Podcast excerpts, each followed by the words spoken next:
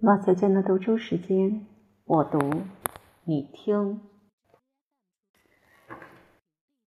胡格诺教派及其音乐。新教早在16世纪就在法国兴起，从路德的思想中得到巨大的动力，但立即受到迫害。尽管弗兰西斯一世相对说来还算宽容，他的姐姐纳瓦雷的玛格丽特是新教的重要保护者。随着胡格诺派人数增多，迫害也更厉害。但到1559年，人数多到可以召开全国会议，建立一个信奉加尔文教义的教会和长老制的统治。胡格诺派能战胜强敌，主要原因之一是内部团结。后来他们遭到残酷迫害，无疑是因为他们组织有效。对国王形成一种无形的政治威胁，教皇保罗三世就为新教徒遭受如此残酷对待而对弗兰西斯一世大发雷霆。克莱芒马路为诗篇的法译本谱写的音乐，大大推动法国的宗教改革事业，作用大于任何其他东西。因为圣经的俗语散文翻译在法国并不突出。而且诗歌仍比散文受欢迎，哪怕是最不相干的题材，这倒是符合人文主义精神的。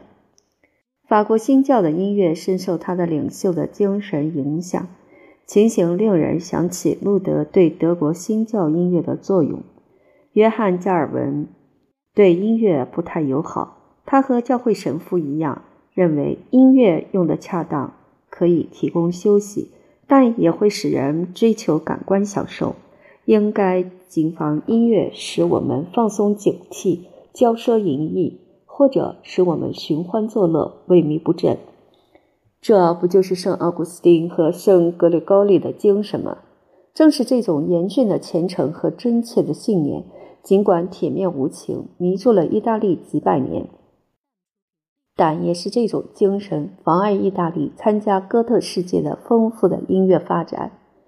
加尔文教义的严酷导致人们的谴责。随着时间流逝，许多教义变得温和，连诞生于加尔文的著作和信仰的那些教会也不再完全信奉他的观点了。但是他的热忱是不能怀疑的，他的体系在基督教思想史上有巨大的价值。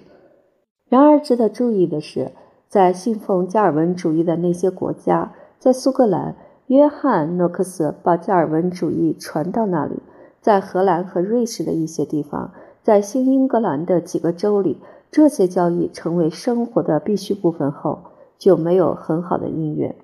但在胡格诺派依然是少数的法国，在清教徒不得不放弃领导的英国，情况就不同了。路德派的伟大的音乐文化总是同英国的部分地区、威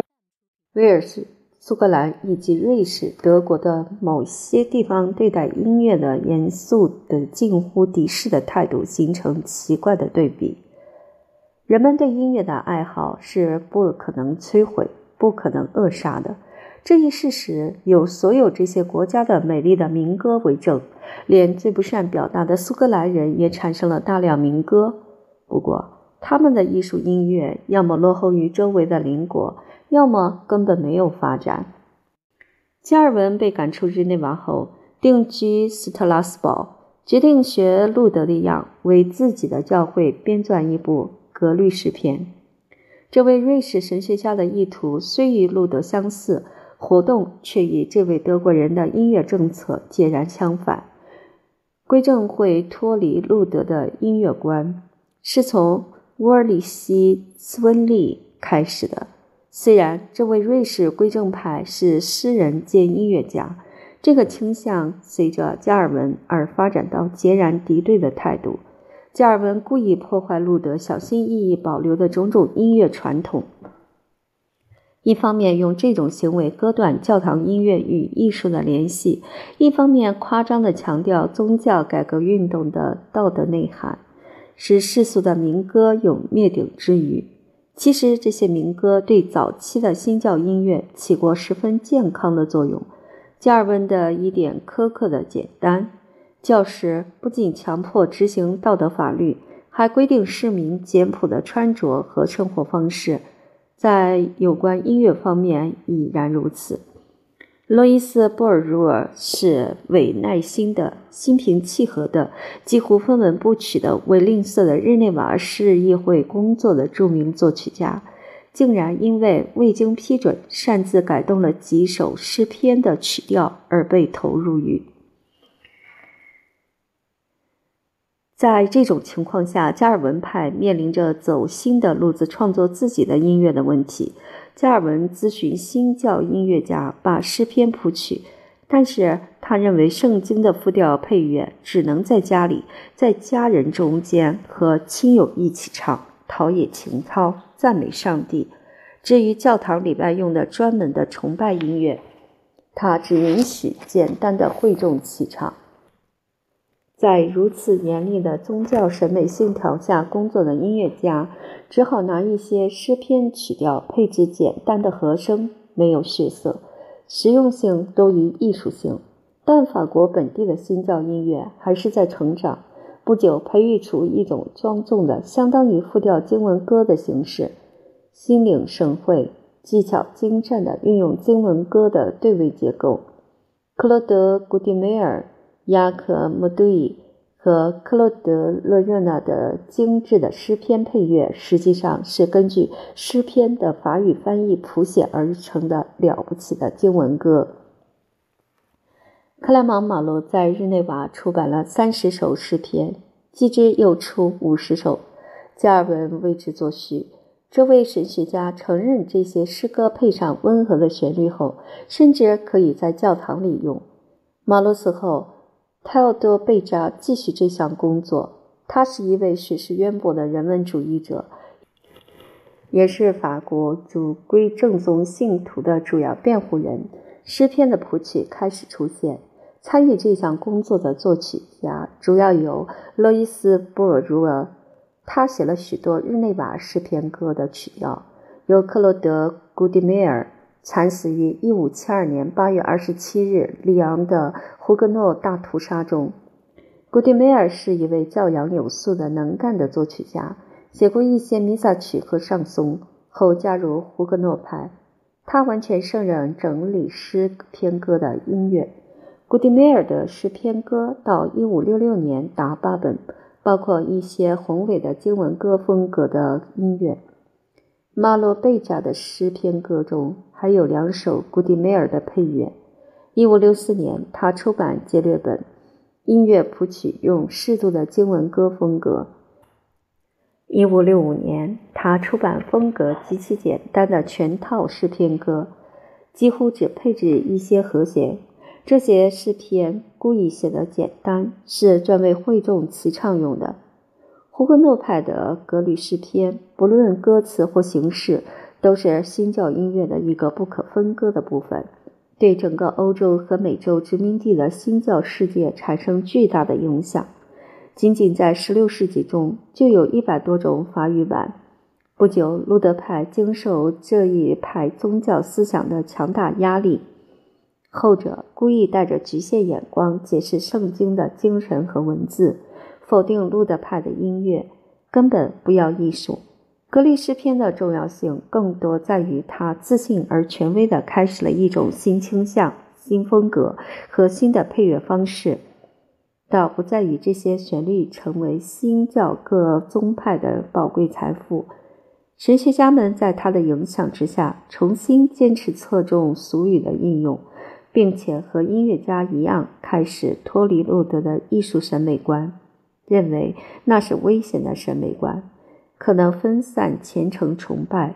奥古斯丁思想的死灰复燃，产生划时代的风格后果，那就是废除了所谓的持续声部旋律，中赞歌曲调从持续声部的相对不起眼的地位上升到最高声部。福腾堡的宫廷牧师。卢卡斯·欧西安德是一位修养颇深、多才多艺的人。他出版了第一本赞美诗集《圣歌与赞美诗五十首》等，有条不紊地贯彻这一新的原则。随着这本诗集的出版，我们进入教堂音乐发展的新阶段，艺术价值同宗教利益相对立。新的赞美诗使得新教歌曲古板而简单，像是一种实用音乐，纯粹为了方便会众齐唱而构思，拒绝任何艺术方面的帮助。虽然看上去肃杀凌厉、了无生气，但一次加尔文对艺术世界的原有敌意消失。这一新立场将会产生伟大的艺术，不过最终的发展却不产生于它的发祥地。文艺复兴时期的西班牙及西班牙音乐。西班牙形成统一国家的时间较晚，在15世纪，它是天主教世界最中古化、最天主教化的国家。他同邻国的伊斯兰教的对比，随时提醒他们要保持比其他任何一个国家更高度的警惕和统一。十字军攻打格拉纳达，重新点燃热情之火，直到一四九二年把摩尔人赶出后，一直孤立的西班牙教会才加入欧洲的大本营。西班牙教会是全国性教会，从骨子里绝对天主教化，受文艺复兴的影响很小。宗教改革运动几乎没有触及它。同伊斯兰的斗争，纯粹的道德和经验主义准则，模范的组织，笼罩一切的神秘主义和孤立的地位，保持了中世纪教会的巨大力量。随后来了具有骑士风度、耀武扬威的哈布斯堡王族，把这个伊比利亚半岛提高为世界强国。但他的勃勃雄心依旧充满了天主教激情。这片土地和气氛为教廷提供了令人望而生畏的政治权利，体现在查理五世、菲利二世和推动天主教决策的动力洛耶拉的伊纳爵身上。西班牙民族主义融化在罗马的普世主义中，产生反宗教改革的种种理想。正因为如此。西班牙文化离不开教会，只有通过西班牙教堂的大门，才能进入西班牙的文学艺术。西班牙的种族十分混杂，有伊比利亚人、凯尔特人、巴斯克人、哥特人、阿拉伯人和波波尔人，这使西班牙的民族文化具有某种异国情调，不同于其他罗曼语系的国家。他们的激情战胜意志。也许可以解释何以西班牙性格中有残酷，何以强行设立宗教审判所，何以把斗牛视为隆重的疑点。西班牙人的禁欲主义、对传统的恪守和崇拜、催眠式的侍奉教会的毅力，以及几百年来在同阿拉伯人的斗争中被镇压的、被群山叠起的卡斯蒂利亚的酷烈气候磨练的心灵。这一切造就了一个难以描绘的文化。对传统的坚定信仰和封建骑士制度给这个民族打下的贵族烙印，产生了对形式有一种高傲的奢利的贵族感觉。言语华贵，诗意盎然，修辞能力特强，这一切都体现在西班牙艺术的每一种形式中。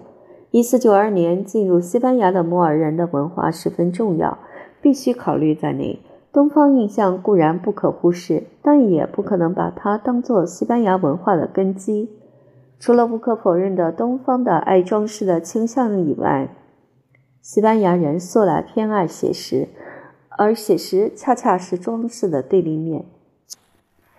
赤裸裸、朴实无华的自然主义，不加任何幻想，是典型的西班牙风格，不见于其他罗曼语民族的气质中。西班牙和德国一样远离古典艺术，远离纯净的文艺复兴。西班牙艺术在巴洛克时期达到成熟，晚期哥特风格直接进入巴洛克。不用强有力的文艺复兴做中介，再引用一遍米什莱的话：文艺复兴是人的发现，但与其说是发现了人的精神，不如说是发现了人的精神的栖息所。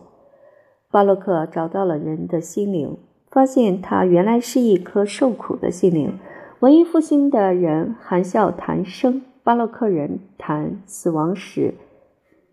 这些字在谁说来都没有西班牙人那么刻骨铭心。永远不可知的来世吸引着伊比利安人。想到命运，他们不寒而栗。意大利人的心情就大不相同。意大利人的圣徒都是自由而友善的，熟悉人世，知道并欣赏尘世的快乐。这些民族性足以解释。何以意大利注定要当文艺复兴的旗手，而把一切都笼罩在教会气氛之下的西班牙留给幻想的情感的丰碑式的巴洛克世界？中世纪文艺复兴和早期巴洛克的西班牙音乐几乎还未经开垦，对他们的教堂音乐，特别是早期的教堂音乐，由于缺乏出版的资料，我们几乎一无所知。然而，西班牙的音乐生活一定是十分丰富的，因为卡斯蒂利亚、卡塔罗尼亚、阿拉贡之间，以及与法国、弗兰德斯和意大利之间的音乐交流频繁而活跃。在这一点上，音乐比美术表现出更多的文艺复兴影响。阿拉贡国王阿方索五世征服那不勒斯，热情赞助文学艺术。对促进文艺复兴的影响贡献甚大。他临死前把那不勒斯留给儿子费迪南，把阿拉贡留给兄弟约翰二世，使两国之间的关系得以继续。许多西班牙人参加教皇的圣堂唱诗班，有些在米兰的斯福尔扎宫里。低地国家和西班牙的联系在摄政时期以前就很密切。武功哥的西班牙后裔是流浪的游吟艺人和荣格勒伴着简单的托纳达曲调唱的传奇故事。这些传奇故事在西班牙的地位甚至比牧歌在意大利的地位更重要。西班牙刘特琴作曲家把托纳达用作变奏的主题，这些变奏伴奏传奇故事的朗诵。西班牙戏剧从这些几百年传下来的传奇故事中摘取美妙的寓言、崇高的激情以及生动抒情色彩和史诗般的全面喷发，反映了西班牙民族特点和文学特点的各种细腻层次。由于传奇故事传达了未来的民族戏剧的气氛，诗人胡安·路易斯写的《真爱集》。代表了以后几个世纪的伟大的现实主义文学冒险小说，是世界上最有趣的纪实文学。这些小说中有最纯粹的西班牙幽默和西班牙人物刻画，无家可归的流浪汉情操高尚，语言隽永，情节往往淫秽，是英雄喜剧型戏剧取之不尽的源泉。除了西班牙原有的诗歌形式。特别是传奇故事与其他歌曲以外，必须提一提浮夸而做作的宫廷诗歌在意大利文艺复兴的影响下成长。西班牙的彼得拉克主义者不落后于他们的意大利同行。单纯的形式美、诗句醉人的韵味、诗歌歌词的香艳的旋律性，是任何语言所能制造的美之最。原来的传奇故事依然存在，但到十六世纪最后三分之一的年代里，意大利派的胜利成为定局。大批诗人在重写老的传奇故事，创作新的传奇故事。舞台取代了十五世纪的传奇说唱。在舞台上，在小说里，西班牙天才表现出无比的活力和独创精神，满怀着西班牙人民的热情和憧憬。有了舞台，我们就进入巴洛克的最典型的领域。这是一个杰出的诗歌时代，产生的音乐忠实反映那赋予诗人朝气的精神。弗兰西斯科·阿森霍·巴尔贝里所编的十五、十六世纪乐曲集中的传奇故事十四行诗和比良西克，让我们窥见这几百年里音乐生产力之旺盛。这本集子所收的四百五十首三声部和四声部的乐曲中，有六十八首是伟大的诗人胡安·德尔恩西纳的作品。有趣的是，这位诗人在讨论西班牙的诗歌艺术时，用了 arte de trova 一称。这么一来，吟唱诗人的诗歌与音乐相结合的原则重新出现。更可能是一直存活在这些以热烈、真挚、虔诚、优雅著称的叙事歌和歌曲中。已有现代版的16世纪前半叶伟大的刘特琴歌作曲家唐·路易·米兰、路易·德·纳瓦埃斯、阿隆索·德·穆达拉和米格尔·德·芬拉纳。所做的不多几首用刘特琴伴奏的歌曲，皆是一个无比优雅精美的音乐艺术，足以把西班牙提升为文艺复兴时期的重要音乐民族。世俗声乐在西班牙各地都有，并且高度发展，但刘特琴和键盘乐器的器乐之卓绝，只有在文艺复兴的大作曲家的最佳作品中才见到过。如果西班牙的音乐珍宝被佩德雷尔和安赫莱斯一流的学者挖掘和整理发表，文艺复兴的音乐史或许需要重新写过。前文已经提到过，西班牙特有的像吉他的刘特琴比维拉，到16世纪，比维拉已成为艺术音乐的主要乐器，也是贵族宫廷中最受喜爱的乐器。十六世纪的头几十年里，比维拉演奏家以改编各类复杂的复调声乐，供他们的贵族主子欣赏。后来又收集流行的歌曲、叙事歌和舞曲，改编成比维拉曲，供他们的主人欣赏。西班牙出版的第一本符号谱集的作者是唐·路易·米兰，他所作的曲集《大师》于一五三五年问世。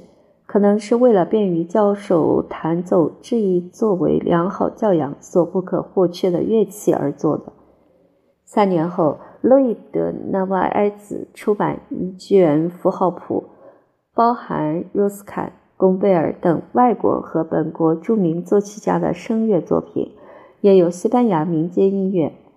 这些作曲家中杰出的一个是米格尔德·弗恩拉纳，他所做的。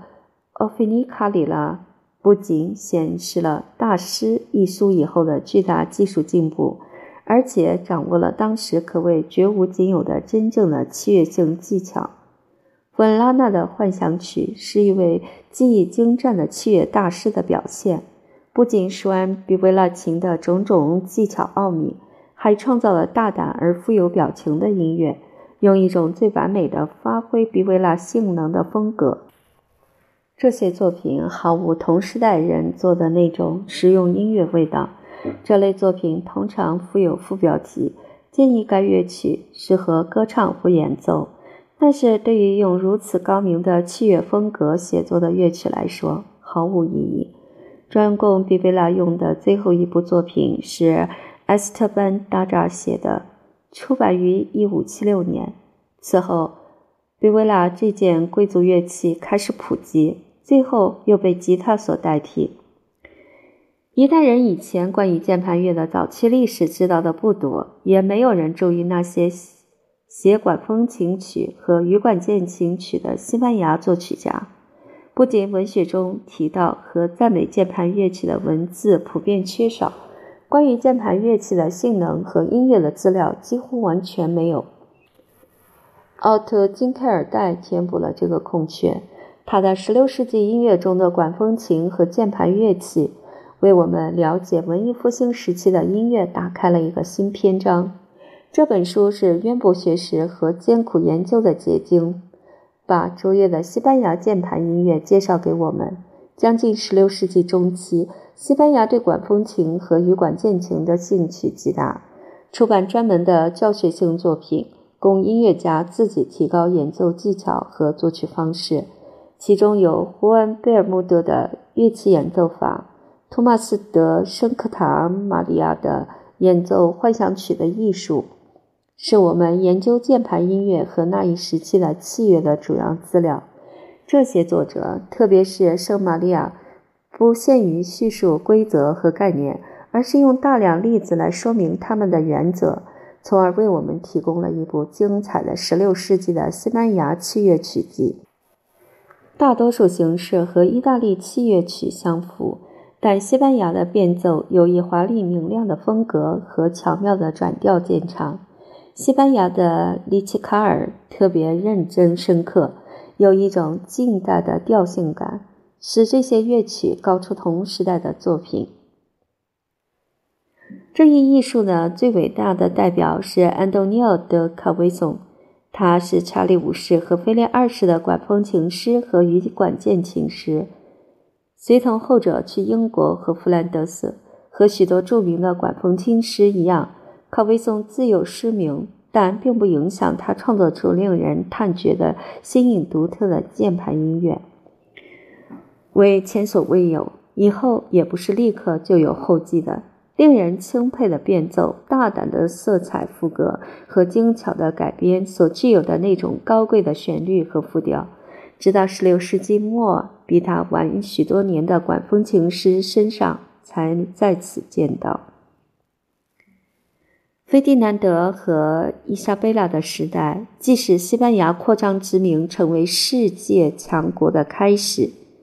也是文学艺术的昌盛时期。金碧辉煌的西班牙宫廷里，有的是音乐家、管风琴家、卓越的唱诗班、器乐家和游吟艺人。不同于欧洲其他任何地方的是，这些音乐家都是西班牙本国人，掌握基础扎实的本地的音乐传统，一直要到胡安娜公主嫁给奥地利的美男子菲利普大公后，大公从母亲那里继承了勃艮第的土地。弗兰德斯音乐家才开始来到西班牙。虽然在欧洲其他各处都是弗兰德斯音乐家的天下，而西班牙似乎依靠本地的天才，但是我们必须承认，他们是知道勃艮第和弗兰德斯派的音乐的，因为西班牙图书馆里有16世纪80年代和90年代的弗兰德斯音乐的手抄本。菲利普夫妇来访。侍从中有以著名作曲家如比埃尔·德拉吕、亚历山大·阿格里科拉、安东尼奥斯·迪维迪斯和马布里亚诺·德·奥尔托为首的卓绝的唱诗班。从此，弗兰德斯客人就多了起来。但西班牙和弗兰德斯的影响是相互的。查理五世之下。各皇家唱诗班轮流唱弗兰德斯、法国和西班牙作曲家的优秀作品。在费迪南德和伊莎贝拉的宫中，音乐艺术欣欣向荣。许多宫廷音乐家中必须提一提胡安·德·恩谢塔，他是国王和王后的独子，堂皇的唱经班指导。安谢塔几乎和若斯坎·德普雷同时。是当时西班牙的优秀作曲家，留下许多弥撒曲、经文歌和流行音乐给后代。他是西班牙本地音乐这个杰出时期的殿后人物。音乐学家现在正在越来越感兴趣地研究这个时期。虽然法国、勃艮第、意大利音乐进入宫廷，在卡斯蒂利亚和阿拉贡受到欢迎，但是并不妨碍本地艺术的兴起。本地艺术完全附属于诗歌内容的意图，这一事实使西班牙歌曲不同于法兰西弗兰德斯歌曲，但与普罗旺斯的吟唱诗人的根子有那么一点关系。西班牙音乐家似乎不太喜欢弗兰德斯人的极其复杂的复调技巧，因为他们力图把自己的结构写得简单，复调的细腻手法用的不多。简单的卡斯蒂利亚民歌才是这门艺术的基础。将近世纪之交时，情况有所改变。接受勃艮第和法兰西弗兰德斯作曲风格，准是发生在15世纪的最后25年，因为像安谢塔那样的音乐家已经完全掌握了那一风格。我们最后进入西班牙历史中通往天主教改革的那个时期时，看到音乐家如此大量，并且如此完美地运用法兰西弗兰德斯和意大利弗兰德斯风格，实在有必要把他们和其他作曲家放在一起考虑。都是所谓的罗马派的成员。西班牙音乐的巨大声誉主要靠活跃在罗马的作曲家，